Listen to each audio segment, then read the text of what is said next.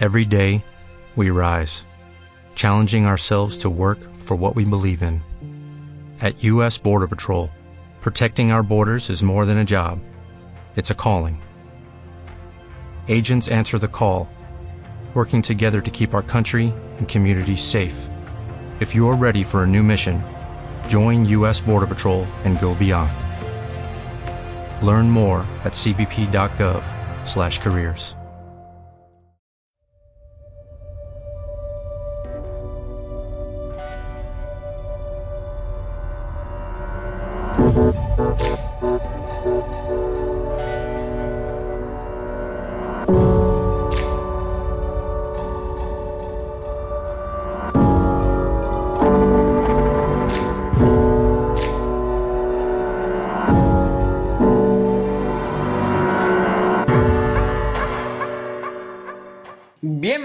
Sector Cast, el podcast oficial de Sector Geek. Una vez más, un episodio más, una semana más estamos aquí trayéndote toda la información y toda la actualidad en este grandioso podcast traído mediante Sector Geek. Y bueno, estamos aquí junto a Julián Gómez. ¿Qué onda? ¿Cómo están? Julián, ¿qué tal? Perfecto, perfecto. ¿Y tú? Pues ahí bien, dándole duro. ¿Qué más, Diego? ¿Cómo estás? Hola a todos, este, un gusto estar aquí, como siempre. Y pues, este, estoy muy emocionado de todos los temas de los que vamos a hablar. Sí, y bueno, en esta ocasión escucharán una voz nueva porque estamos con el, el mejor escritor de Sector Geek, con el más destacado en esta semana, y es Alejandro Vázquez. Alejandro. Hola, hola, gracias, mucho gusto estar con ustedes. Pues bastante emocionado y ansioso de, de poder ocupar aquí un lugar en Sector Cast. Así es, así es, ya poco a poco vamos viendo cómo te vas interactuando y en un futuro estarás de base con nosotros en Sector Cast. Pero y bueno, para los que no sepan, mi nombre es Armstrong Monaquelo y empecemos con esto. Ok, para hablar, eh, primero que todo, eh, el tema número uno es el nuevo template de la web. Si ustedes nos siguen a diario o, o entran a la página con constancia, se darán cuenta que hemos cambiado nuestro template. Han cambiado, hemos tenido muchos cambios.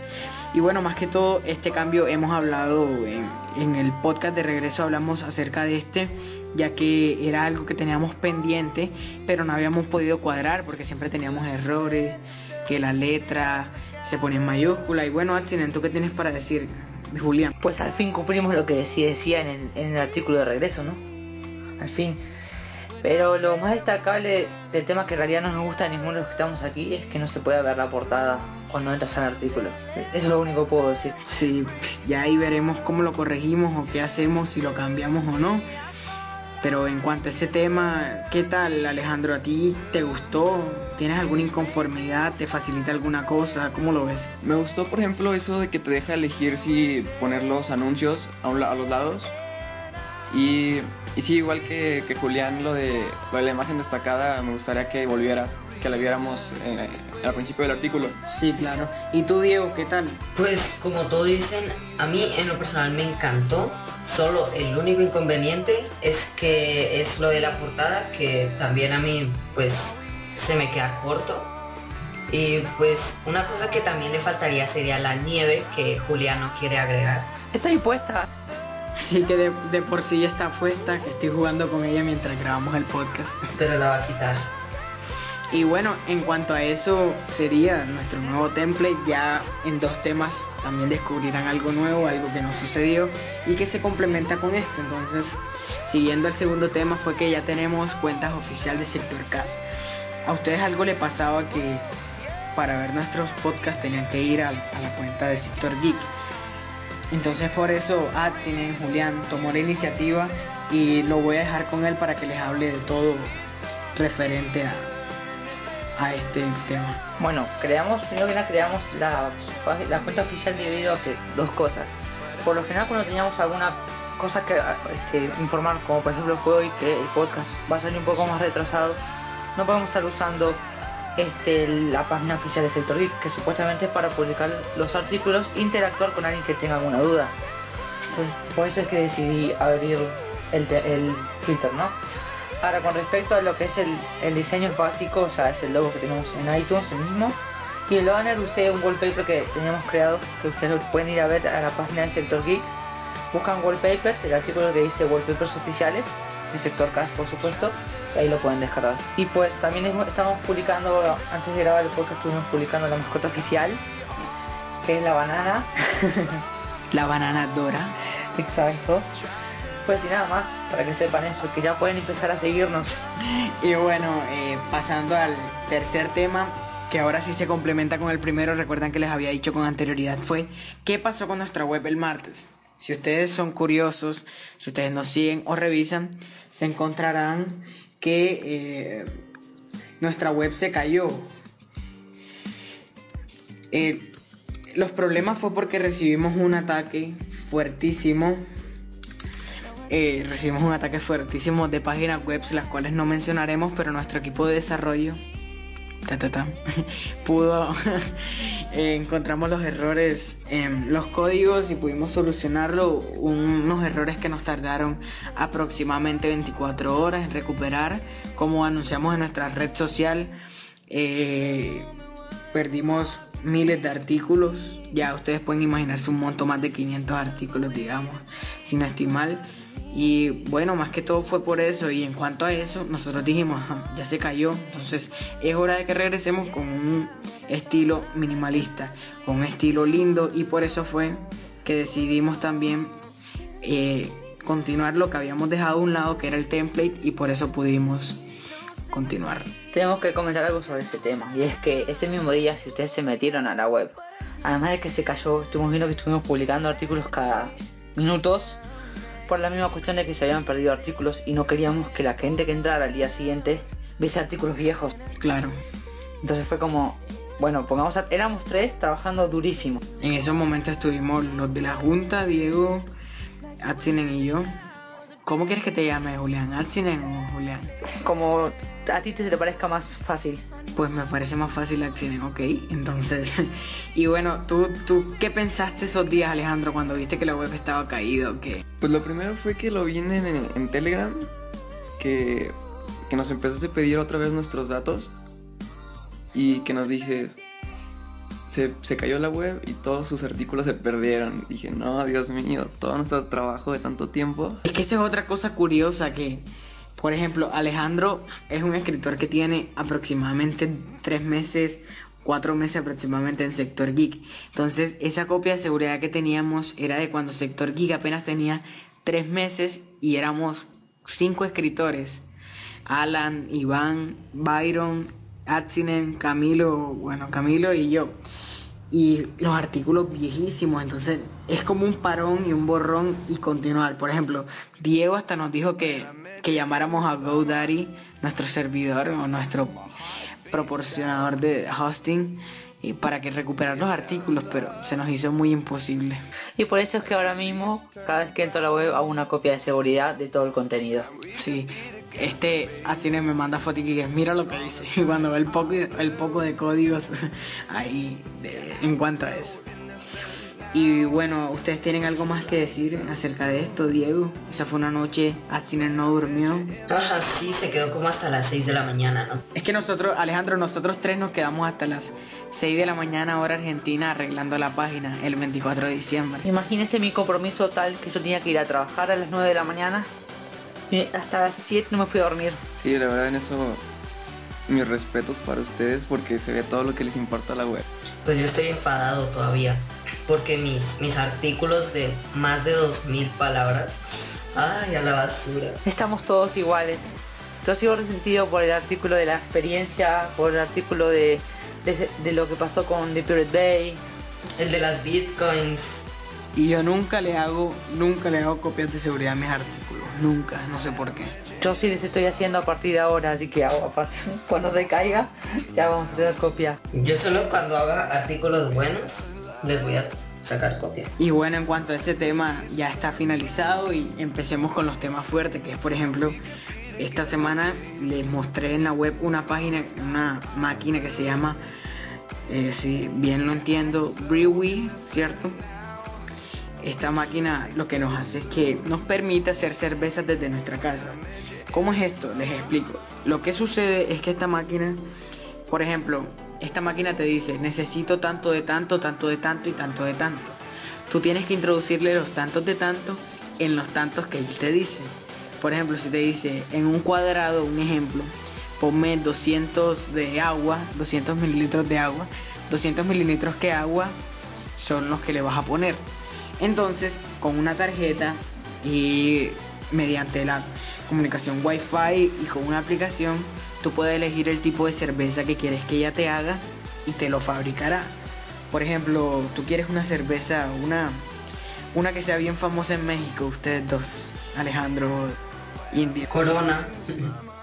Tecate. Bueno, Corona se escucha bastante. Entonces, por ejemplo, ahí está la receta de Corona, está la receta de Águila, una de Colombia, otra de Colombia es Póker, de Cate, de Indio, de las otras que dijeron, Quilmes, Quilmes, Argentina. de Quilmes. Bueno, y ahí tú las podrás hacer y te sabrá idéntico. Entonces, esta, este precio, esta máquina tiene un precio de 1500 dólares. Pero imagínate cuánto te conoce, economizarás si la- tú mismo la fabricas. Pero ahora falta ver qué es lo que ella te pide para hacerla. El tema es que no solo cuánto economiza, sino que también te cuánto gasta. Porque tiene que gastar en agua, en cebada, en gas, en refrigerante. O sea, es un costo bastante. No, no para gente normal. Para que que tenga un poder económico lo suficientemente alto como para poder mantenerla. Alguien que la quiera tener como por tenerla en su casa. ¿Tú qué opinas, Alejandro? Está bastante interesante, pero bueno, tiene que ser una persona que consuma demasiada cerveza para poder recuperar esos 1500 dólares de inversión, ¿no creen? La verdad que sí. Sí, sí, es verdad. Porque tú puedes hacer 20 litros de cerveza y si pensamos cuánto tiene una cerveza, si no estoy mal son 300 mililitros y si hacemos los cálculos, cálculos cuántos mililitros es un litro, son tres cervezas cada mil mililitros, ¿cierto? Sí, y piensa que después sobran 100 de cada una, que sí que vas a poder hacer otra más. Sería más o menos unas Espérate, si son mil mililitros, tres cervezas, entonces... 3 por... Es mucho, es mucho. Sí, son más de 30 cervezas las que te permite hacer con una sola. O sea que en realidad sí se le ve bastante economía porque si tú haces una cerveza fina que te cuesta aproximadamente, ¿qué? 5 dólares, ponle tú. O gente que en realidad le guste tomar, porque así yo no le vería la necesidad como tal de, de, de tenerla. Pero y bueno, básicamente sería eso con ese tema. Pasando al siguiente tema es que Samsung lanzó una nueva versión del Galaxy Alpha con piel de cocodrilo. Alejandro, ¿qué nos puedes contar acerca de esto? Así es, bueno, ya hemos visto el alfa normal y para mi punto de vista, una de las partes negativas de Samsung son sus diseños, no me gustan, se sienten como baratos. Y viendo las fotos de, de este alfa, se ve bastante bien. Son cuatro colores, me parece, sí, ¿verdad? Sí, cuatro colores y se ve bastante bien, se ve muy, muy lujoso. Es que la diferencia es que se ve muy pro, entonces eso lo hace que sea un teléfono único y caro. Se, se ve muy pro. Pero aquí, aquí van a entrar los amantes de los animales. Ay, que porque matan cocodrilos para hacer la piel. Sí, la verdad que sí. ¿Y tú qué piensas de esto, Diego? Pues este, a mí se me hace bastante bonito. Que también pues, si no sé la verdad si sea este piel de cocodrilo, ya, piel de cocodrilo real. Pero pues, si sí lo es, pues estoy en contra. Pero igual es, es muy bonito, la verdad, el diseño, la manera en la que lo hicieron, sus cuatro texturas, están muy bonitas. La verdad que sí, porque eh, la piel de cocodrilo, el cocodrilo es un animal que se está extinguiendo, entonces ellos haciendo teléfonos, desperdicio total, pero bueno, eso sería, eso sería lo que Samsung, básicamente, esa es mi hermana aquí que está. Ana, Ana. Y bueno, pasando al sexto tema es que Tim Cook es el CEO del año. Pero ¿cómo así? ¿Cómo va esto? Alejandro, explícanos un poco. ¿Por qué lo nominaron CEO del año? Pues en palabras sencillas que lo dijeron, hace un trabajo increíble. Y pues sí, o sea, lo podemos ver todos los resultados económicos que está teniendo Apple. Está haciendo, bueno, fue otra vez la, la compañía más importante. Y pues todos los servicios que está sacando, por ejemplo el Apple Watch, fue- innovó de nuevo en los smartwatch. Exacto, es que ese fue el punto por lo que ellos lo recalcaron, porque mira, si vemos en el último trimestre financiero, se ve un aumento del 25% en las Macs que se están vendiendo en el mercado. Y también innovó al momento de sacar nuevo lenguaje de programación, innovó al momento de sacar un smartwatch, algo que nunca se había visto, innovó también sacando un tamaño grande de pantalla que se sale de los propósitos que tenía Apple. Entonces por eso es el CEO del año, pero ustedes han visto un reportaje que hizo BBC de los trabajadores de Apple en China. Ese reportaje salió antes de ayer y bueno, les cuento un poco para los que no se lo hayan visto. Los trabajadores de Apple quedan internos durante seis días a la semana. Esos seis días ellos duermen ahí y en sus cuartos duermen con siete desconocidos. Aparte de eso, la ventana que da tiene telones antisuicidios porque las depresiones que ellos tienen adentro es bastante fuerte. Aparte de todo, su, su su estado financiero, la paga que ellos reciben es tan baja que no las dejan, no los dejan probar, eh, no, no les deja para comprar ni un solo iPad. O sea, por ejemplo, ellos ensamblan los iPads todos los días y ellos nunca han visto un iPad encendido o, o ellos utilizándolo al 100%. Entonces esto da mucho que pensar. Apple se molestó y mandó un comunicado, pero en realidad hay que ver eso. Es complejo, ¿no? Bueno, es como el tema, es como el tema de Google, como sabemos Google es indexador de contenido. Con los que se encargan de indexar el contenido están todo el tiempo en la Deep Web. El contenido que hay en la Deep Web no es para nada agradable para una persona normal. Exacto, es que la... Ni siquiera para ellos mismos porque se terminan traumando las cosas que ven.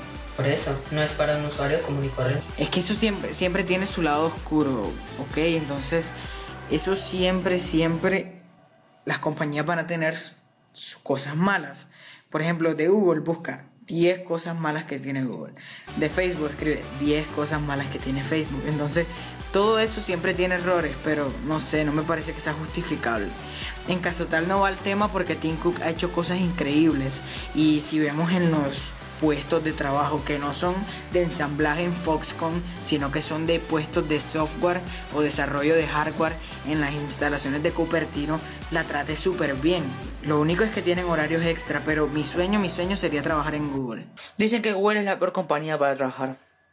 Aunque no lo crea. Pues yo tengo el concepto, yo tengo el concepto 100% diferente a eso. Piensa, piensa esto, mi papá tenía ponemos un contacto con alguien en Google.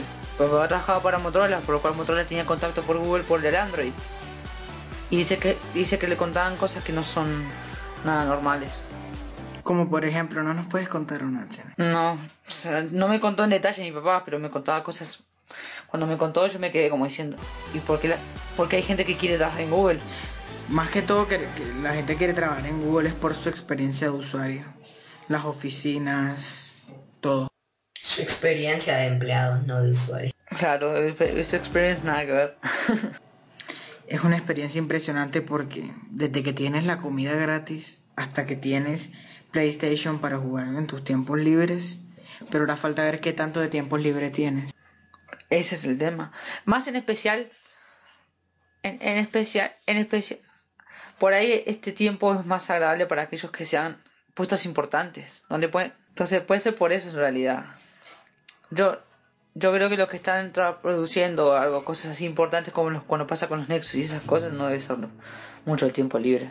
Sí, la verdad que sí. ¿Y tú qué piensas de esto, Alejandro? Pues yo pienso que igual depende del puesto, ¿no? Por ejemplo, pues, por ejemplo, diseñadores, perdón, programadores seniors, por ejemplo, pues, deben de ser como trabajo más grato, podemos decirlo de una manera.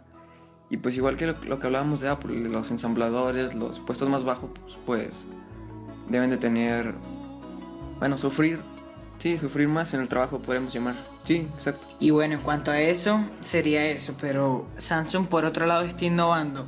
Y este tema nos va a hablar Julián, que es que Samsung ha lanzado una aplicación para ayudar a los niños autistas. Julián, ¿nos puedes hablar acerca de esto? Primero que nada, para aquellos que no conozcan la enfermedad, es una enfermedad como que te, como que te pone todo el tiempo como en, en defensiva y como que tampoco te relacionas mucho con las personas.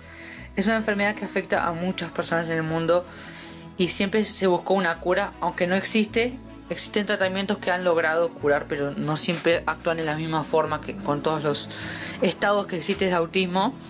Entonces lo que ha hecho Samsung es junto con una empresa, con una universidad eh, de Seúl y una de Yonsei, que no sé ni dónde quedan, han desarrollado una aplicación llamada Look at Me, que lo que trata de buscar esta aplicación es que eh, a partir de sentimientos o caras el niño pueda como, o niño o persona grande, no solo niño, sino que pueda como empezar a interactuar más con el mundo.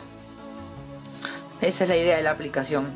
Y según él O es, sea, eh, es como él le desarrolla su... es como para, para buscar una cura en realidad. Algo así es. Y esta aplicación por- funciona con el uso de la cámara. Así que si tú tienes un smartphone que tiene Android y no tiene cámara, pues no sirve de nada. Y lo, otra de- desventaja es que por el momento solo está para dispositivos Samsung. No sé, no se sabe qué, cuál de todos es compatible, si es que del, del Fame en adelante o del... Y según el resultado que han tenido en este artículo es que el 60% de ellos demostraron que, como, ¿cómo te puedo decir? Que con, a partir de los ojos pudieron este, determinar el estado emocional de cada persona. Pero, o sea, entonces está dando cosas positivas, ¿cierto? Cla- claro, es algo que me impresiona sinceramente y la verdad que me parece espectacular. ¿Y tú qué piensas de esto, Diego? Pues a mí se me hace bastante, bastante útil porque pues yo he tenido contacto con, con personas con este síndrome este, y pues la verdad es que es muy difícil comunicarte con ellos de una manera agradable, así, sin, sino sin tener dificultad. Y pues yo pienso eh, que esta app es bastante útil para, para ese tipo de cosas. Es difícil interactuar con él. Yo también tengo eh, gente conocida, encima amigos de mis padres que tienen hijos autistas. Y hay momentos donde se agarran este una como es como que son muy bipolares en sí porque pueden estar un segundo para el otro bien y el otro mal y es súper difícil manejarlo y eso que hay distintos Es algo en lo cual no- yo no puedo, por ejemplo, hablar porque eso ya tendría que ser más como un psicólogo o algo así, pero... ¿Qué? Ah, cierto que tú eres psicóloga. Ven acá. Es que Samsung lanzó una aplicación para niños autistas. ¿En qué puede ayudarlos esta aplicación? ¿Qué crees tú que? Ven, ven, Ponte aquí. Sí, ella es Franca, se llama Franca, está grabando en vivo. Julián, háblale un poco sobre la aplicación. Bueno, esta aplicación lo que hace es que a partir de la cámara muestra reacciones de personas y que los niños a partir de eso tienen que ir como determinando eh, qué emoción quiere mostrar. Sí, sí los ayuda. Sí los puede ayudar porque el autismo es principalmente una enfermedad que donde los niños tienen un déficit social. Es decir, o sea, ellos tienen dificultades para expresar sus emociones. Entonces, eh, tú los puedes estimular o puede que la aplicación se ayude para que ellos se estimulen porque los obligas a hacer lo que, lo que a ellos más les cuesta hacer. Un niño autista en sus grados más avanzados, ellos pueden tener dificultades para mantener el contacto visual con las personas, o sea, hablan con alguien y ni siquiera lo miran, lo miran.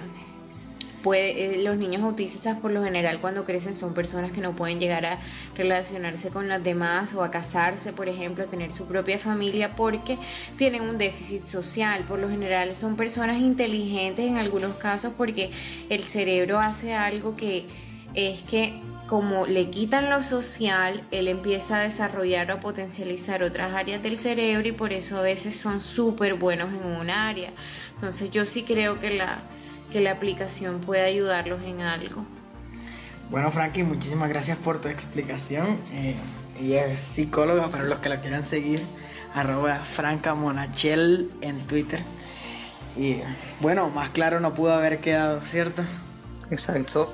Exacto, sí. Muy claro.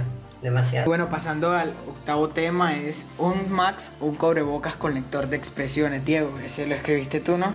Mm, no, no lo escribí yo, pero voy a hablar sobre él. Qué bueno. bueno, vas. sí, lo, es- lo escribió aquí Julián Axinen Gómez, nuestro diseñador. Y bueno, pues este. Un Unmask es una simple máscara que se. que sirve para las personas que. que pues posiblemente están enfermas o cosas así que necesitan usar un cubrebocas por, para no pasar un virus. Y pues es muy difícil eh, saber los gestos que está haciendo una persona cuando tiene un cubrebocas.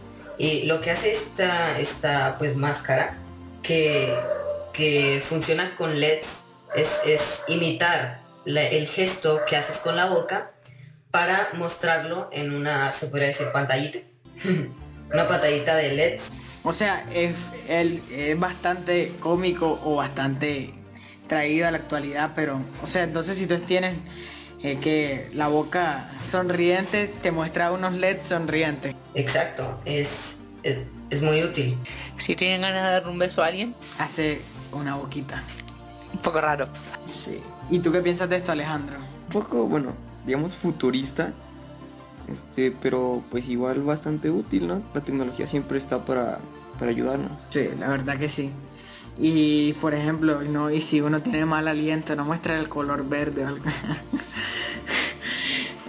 o algo. A ese punto donde, donde si tienes eso, entonces no, no muestre tu carita porque. Pero bueno, entonces pasamos al siguiente tema, es el número 9 y es aprender a programar. Este tema lo escribió Alejandro Vázquez y es un tema bastante amplio, pero háblanos un poco Alejandro. Mira, yo sé como a ti también te gusta programar. Hace poco yo también empecé con esa, digamos, la inquietud. Y buscando en internet programa, páginas gratis para aprender a programar, me encontré con Code Academy. Tiene, tiene ¿cómo se llama? cursos de, de Ruby, de Python, de C++, de casi todos los lenguajes. Y lo muy interesante es que tiene una aplicación para iOS. Y pues lo hace de, una manera más interactiva y más simple el aprender el código. Y me gustó mucho cómo te lo explicando desde el principio. Eso se me hizo muy interesante porque, porque te ayuda a comprenderlo muy fácil.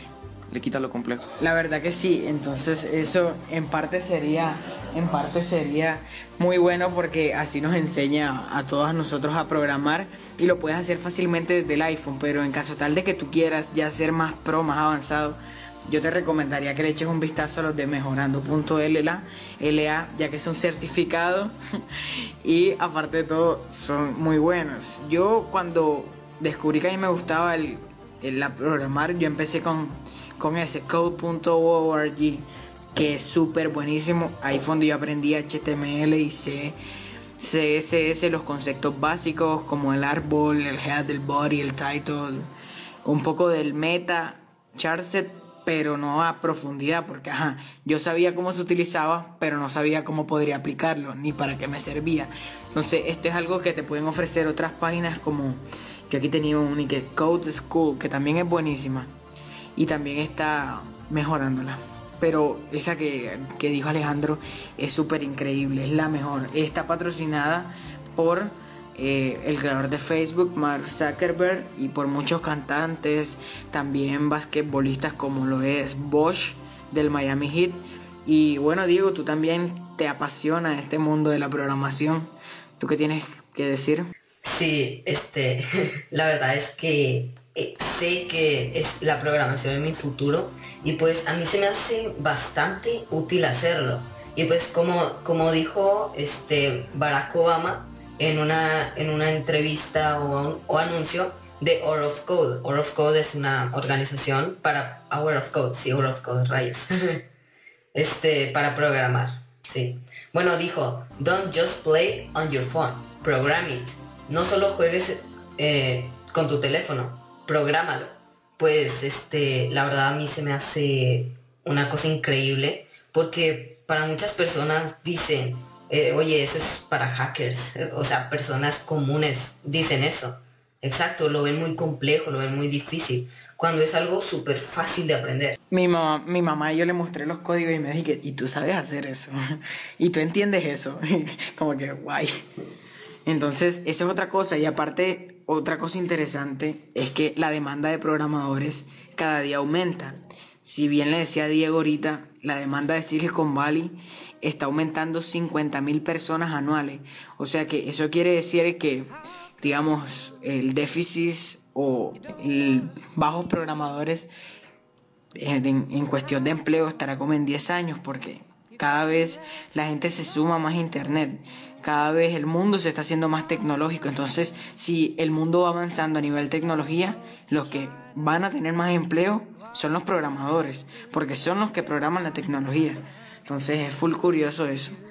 Y si no estoy mal, Accident iba a decir algo. Mi hermano es de esos típicos personas que cuando yo me meto, por ejemplo, en los códigos de la página, pero así como muy por encima, porque no sé programar, y le cambio por algo con inspeccionar elementos, eso dice, eso es de hacker. Digo, no, no de hacker, de leer ahí y, y ver qué hacer. No me imagino como algo súper super así. Cosa de hacker es jailbreak, hackear páginas web en serio. No eso de inspeccionar elementos. Claro, aunque eso te puede abrir un mundo. Claro. Bueno, este el término hackear, ese lo la- mayormente lo usan las personas comunes. Por ejemplo, cuando alguien ve mi, mi iPhone, dicen, oh, eh, eres hacker, hackeaste tu, tu teléfono y yo, "Ah, se llama jailbreak, no hackear. Es que, es que eso es un estereotipo que tienen las personas, de las personas que les gusta la tecnología. Eso es como el estereotipo del nerd que usa gafas, es bobo y pantalones. ¿Ya? Como la gente en vez de decirle geek, le dice nerd o hacker. Sí, sí, es verdad, y es verdad. O el típico hipster, que solo lleva anteojos y saca fotos para Instagram, cuando no siempre son así. Yo soy el hacker de la escuela. A ti es el que te llama cuando se cae la web. A meterte en el viejo IFTP.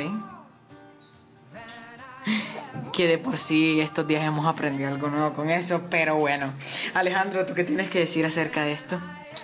De lo que tú decías del fut- que los programadores son el futuro, además, bueno, ahorita en el presente cabe recalcar que los ingresos son arriba del 40% de la media de un programador en contra de un trabajo, digámosle, normal.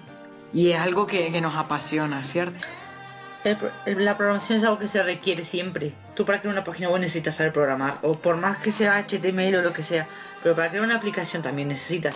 Para desarrollar un software como por ejemplo los de eh, hacer backups, eso necesitas saber programar.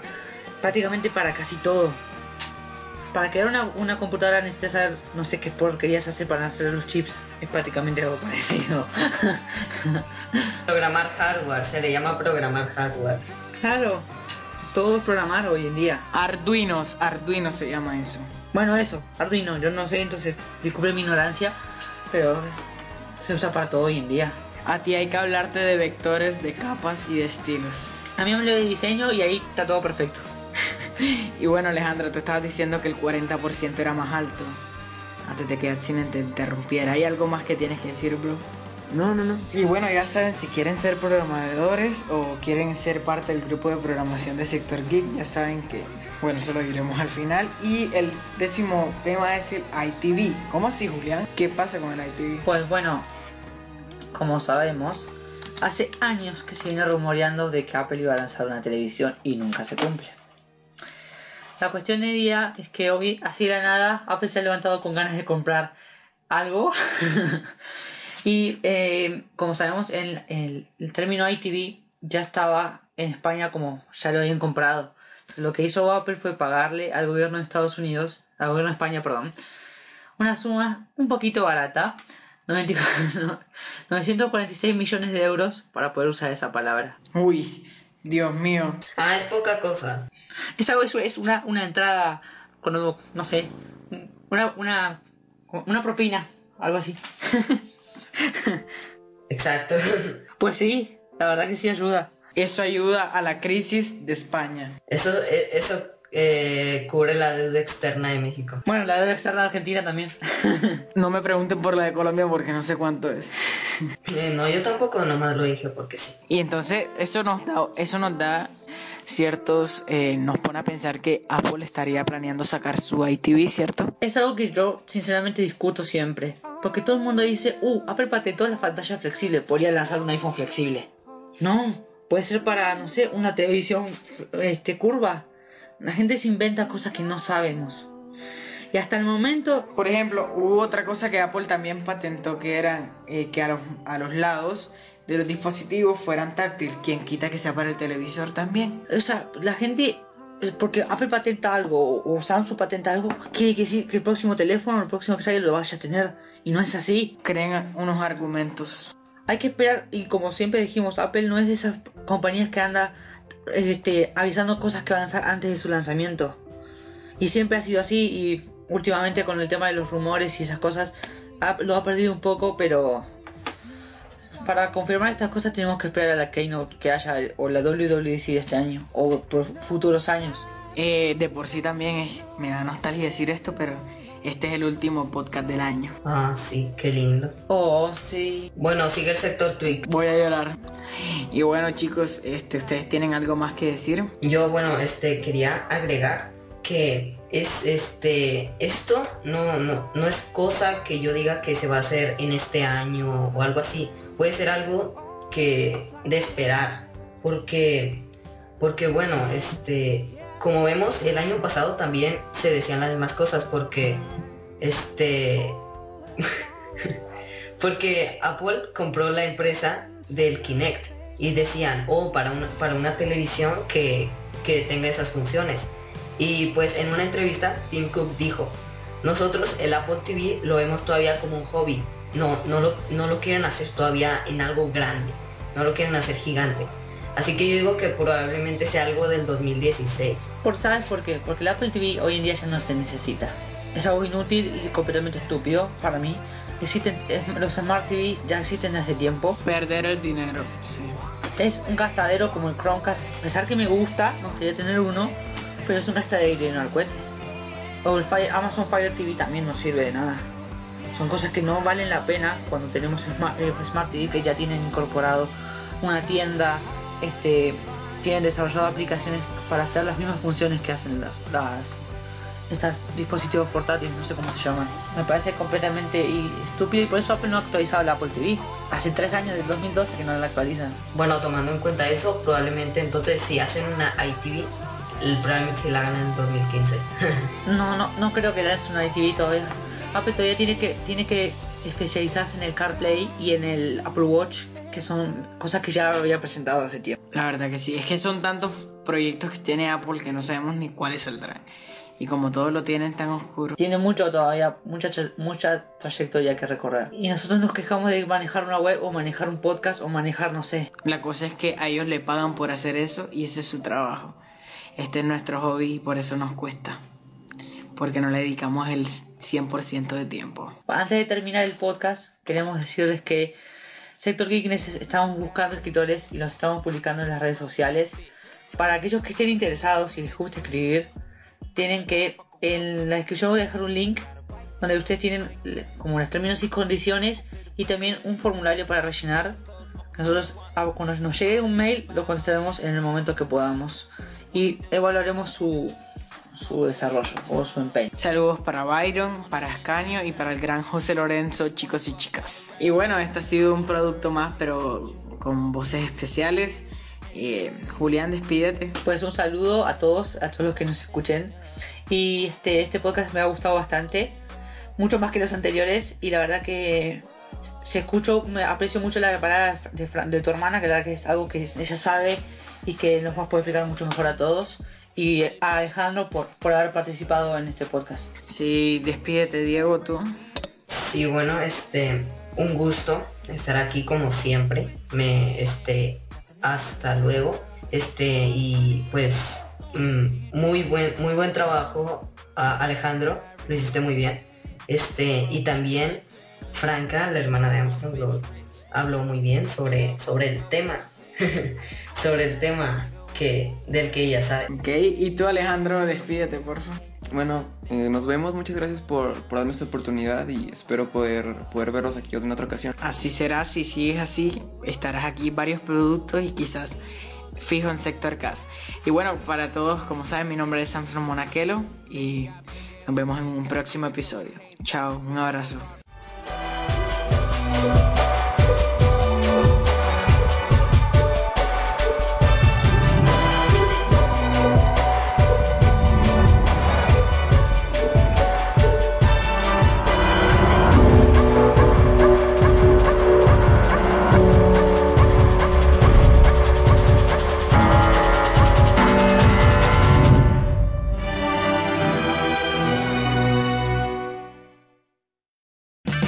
O'Reilly Auto Parts puede ayudarte a encontrar un taller mecánico cerca de ti. Para más información, llama a tu tienda O'Reilly Auto Parts o visita oreillyauto.com.